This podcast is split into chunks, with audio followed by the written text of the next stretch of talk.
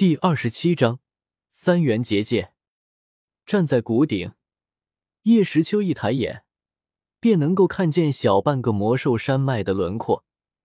入眼之处，碧绿的树木占据了绝大部分的视线。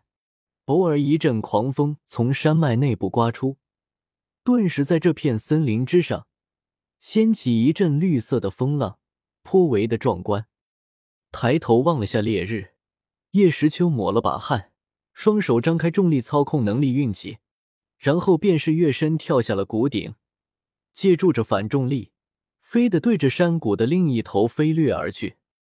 重力全开山，即将山谷岩壁之时，叶时秋猛地轰出一拳，巨大的重力冲击波从少年的拳头涌出，撞向岩壁，砰的一声。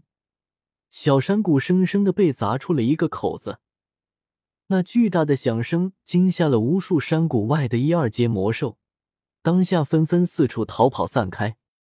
哼，好，威力又变强了。虽然比不过重力刀猛虎，但现在可以直接用拳头发出，而且我的拳头也没有铝合金那么坚韧，所以蓄力的时间也比较短。在修炼下，说不定可以瞬发。紧握着拳头。看着自己造成的巨大破坏，叶时秋心里想到：“丁，公子宿主开发出重力果实能力，重力全开山，奖励宿主结界术召唤卡一张，万界币两百，奖励已经发放。结界术，这是防御斗技吧？也好，自己现在攻击手段不少，防御手段除了会飞之外，还真没有什么。”从系统空间中取出系统那张画着奇异文字的结界术召唤卡，叶时秋对系统沟通道：“使用结界术召唤卡。B，召唤卡不断变化图文，最后化作一道金光流入少年的脑海。丁，恭喜宿主获得三元结界术传承。三元结界吗？叶时秋闭着眼睛悬浮于空中。慢慢的消化着他脑海内多出的三元结界术法。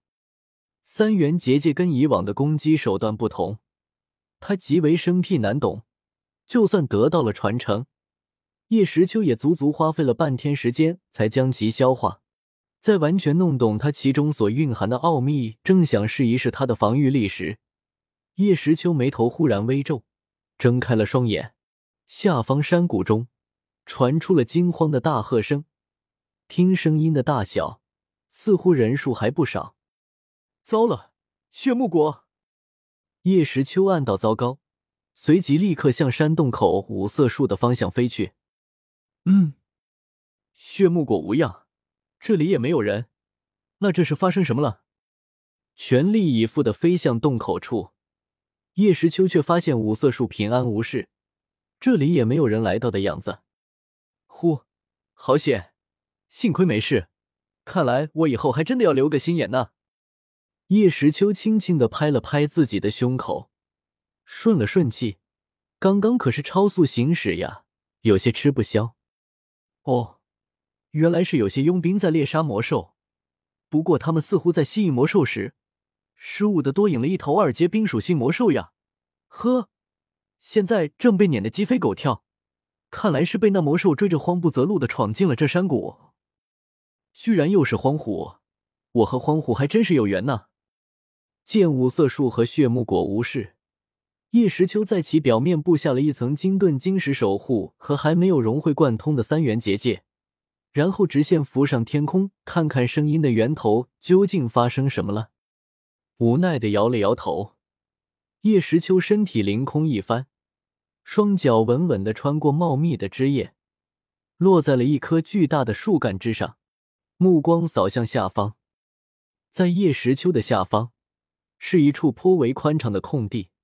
此时地空地上，正狼狈的逃窜着起码几十名佣兵，而在这些佣兵身后，是两头两阶的魔兽荒虎，正在锲而不舍的追杀着。